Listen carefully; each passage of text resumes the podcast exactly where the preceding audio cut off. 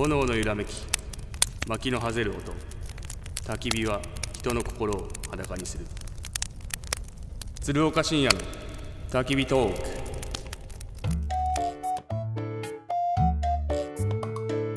平日の昼間からおじさん2人が何やらボソボソ赤裸々トーク。焚き火に当たって丸裸のつるちゃんふちさん。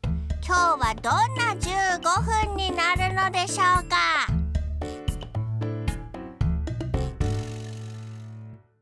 鶴岡深夜の焚き火トーク。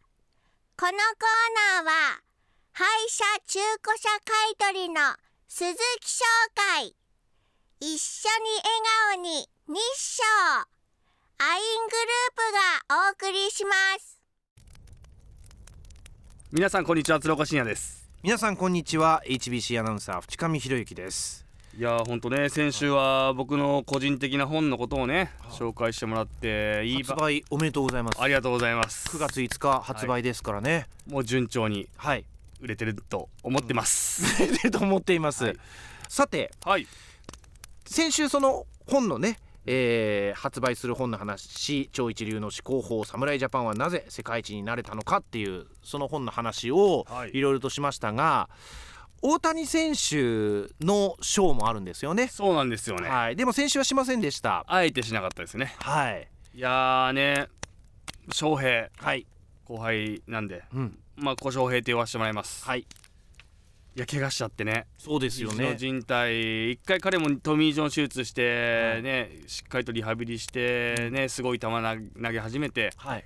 のまたの怪我だったと思うのでもう僕らファンもでアメリカのファンもでメジャーリーガーたちもみんなショックだったと思うんですよ、うんうんうんうんうん。彼が怪我したことについてね、はい。でも一番ショックなのはやっぱり大谷翔平選手自身だったと思いますしはい。でもそれでも次の日からねこうしっかりと元気になって、うんしかも打ちまくってうん。盗塁まで決めまくって、うん。でこう今自分ができるパフォーマンスを最大限発揮してる姿を見たら、うん。僕はもう彼へのリスペクトが止まらないですね。普通野球選手ってやっぱトミー・ジョン手術するってことはやっぱピッチャーが多いですし、はもうその時点で一回もうシーズンから離れて、はい。野球から離れるわけじゃないですか、うん。でも彼の場合はこうバッターで打つ方でもチームに貢献しないといけないっていうこの責任感があったと思うんですよね、はいそれでこう本当悲しくなる気持ちを表に全く出さずうん。翌日からも元気にプレーしてる、うん。あの姿を見て心打たれました。単純にやっぱり打てるんですか？その。いや打てるんですよ。もう人人体切れててもやっぱ使う筋肉とか使うそこは使わないってことですか？いや使うんです動きが違うのでうん。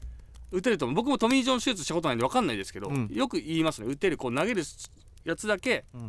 痛いって言うんで。はあ。じゃあ打つ動作はできるからああいう風に。なってるってことでしょうね。まあでも正直言って大谷翔平みたいにうん。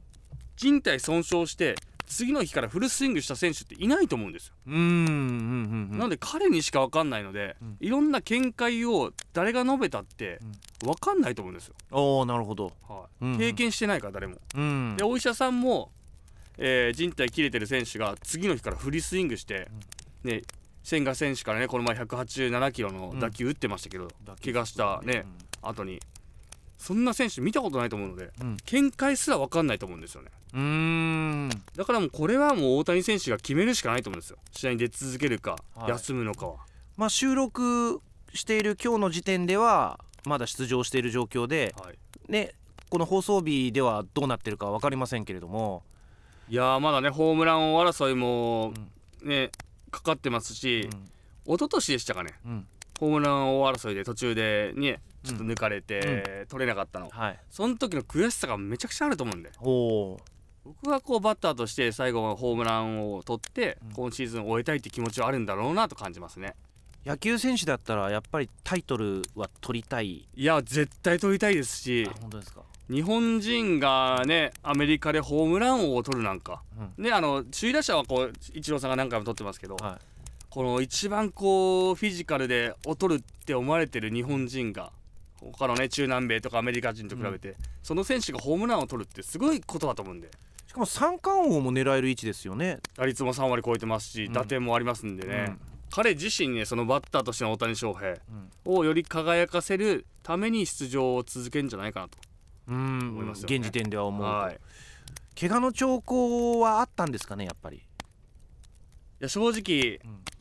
こんだけすごいことをしてて体に負担がかかんないわけないよなと思って見てましたよ。3月にうん。まず1回体を作ってピークを持っていってそこからもうずーっと出場してないですか休まずに、でピッチャーとしても中5日中6日を繰り返して、でランナーに出たら走るじゃないですか。うん。一番気にしてたのはこれ走ることなんですよね。はい日本のプロ野球選手でも怪我する前肉離れとかする前ってみんな調子が良くてはい。塁に出て森友哉とかもそうだったじゃないですか。はいはいはい。ずーっと塁に出てずーっと全力疾走したじゃないですか。うん。なんであ森選手そろそろこれ一回足の怪我するんじゃないかと思ってたんですそこで本当したんで。はそれはやっぱりこう超人大谷選手でもやっぱり当てはまってくると思うんですよね。で彼うん。は足の怪我じゃなくて肘だったじゃないですか、やっぱり足を使えなくなって上半身だけ投げるんですよね。人間って。はで手が一番器用だから、うん。手を思いっきり振るんですよ腕を、はいうん。僕もピッチャーじゃないんで、うん。そのプロのピッチャーの経分かんないですよ感覚、はい。でもやっぱりこう野手とかも足使えなくなるとこう上半身だけで振って脇腹やったりするんで。はい。その下半身の疲労っていうのがねうん。一番その肘に直結したのかなと下半身の疲労でそのまま下半身を怪我する選手もいるけども、大谷選手の場合はそれで上半身頼みになって結局肘に来ちゃった。そういうことですね。僕もお医者さんじゃないんで分かんないですしでもこういろんな今まで怪我する怪我した選手見てきたらやっぱりこう塁に出過ぎてたとか、うん。疲労が溜まって上半身頼みのこの投球スタイルになってたとかうん。そういう選手が多いので大谷選手もそれが当てはまるんじゃないかなと結構そして球団が批判されていてね、はい。当初はそのなんでそうやって強行出場させたんだと。でも GM が確かあの会見で言いましたよね。指がつった時に MRI 検査するかって聞いたんだけども、代理人と大谷本人があーつっただけでだったらしないっていうことで拒否したんだということも言ってたりしたんですけどその関係性っていうのはどうどうなんですか？いやー僕の見解ですよ、うん。僕の見解はもう全てもう契約した時点で大谷選手にいろんなことを任してたんでしょうね。ほなので試合に出る中何日空けるとかも結構空けたじゃないですか、うん。その後1回登板飛ばしたりしたり、はい。そんなのもやっぱりこう大谷選手がもう前例がないんで球団も管理しきれなかったんだと思いますね。あだから今までこう自分が日本でやってきた経験とか、自分の体の感覚をうん。信じて球団は大谷選手に任せたんだと思うんですよ。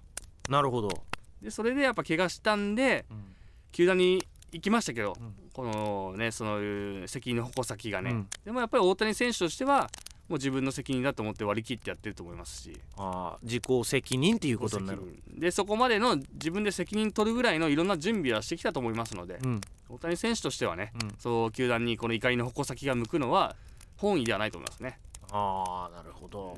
うん。で敬遠多いじゃないですか最近申告敬遠。したらもう敬遠しても三塁まで行くよみたいな姿勢うん出して、いやこの状態でもそんだけねグラウンドでこういつもの姿で入れるってすごいなと。その彼のこの持ってる技術の凄さより人間的なこの器の大きさを感じますね。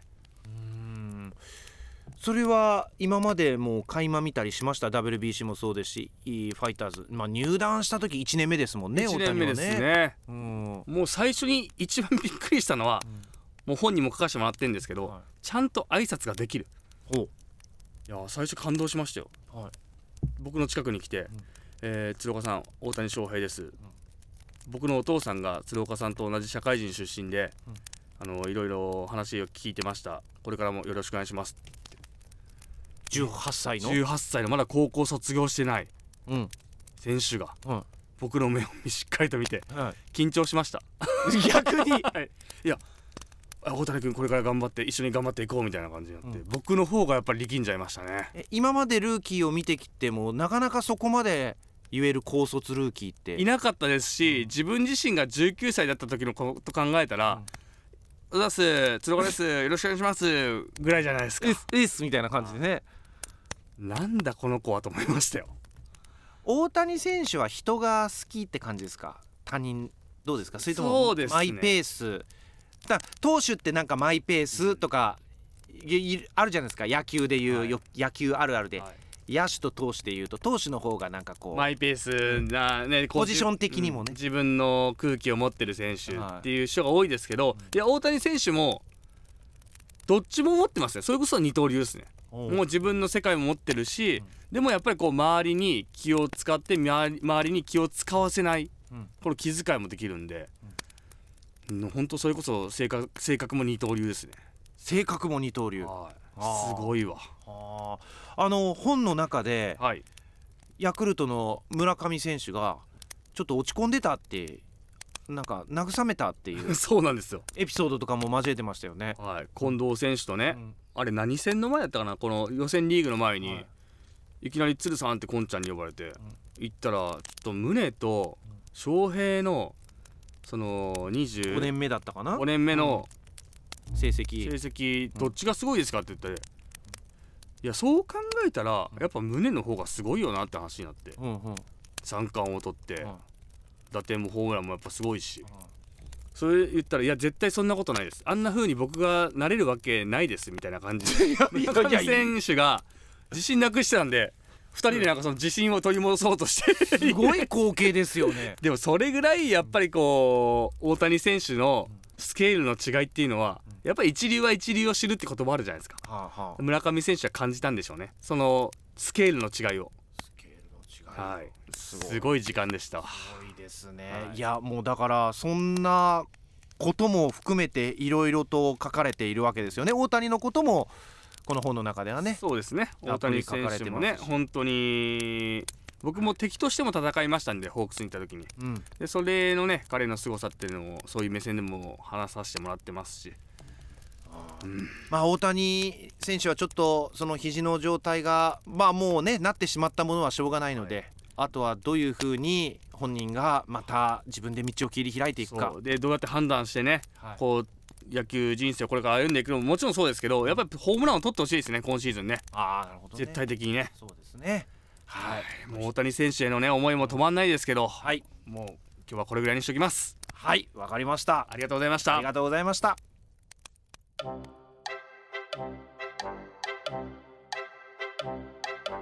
炎の揺らめき薪の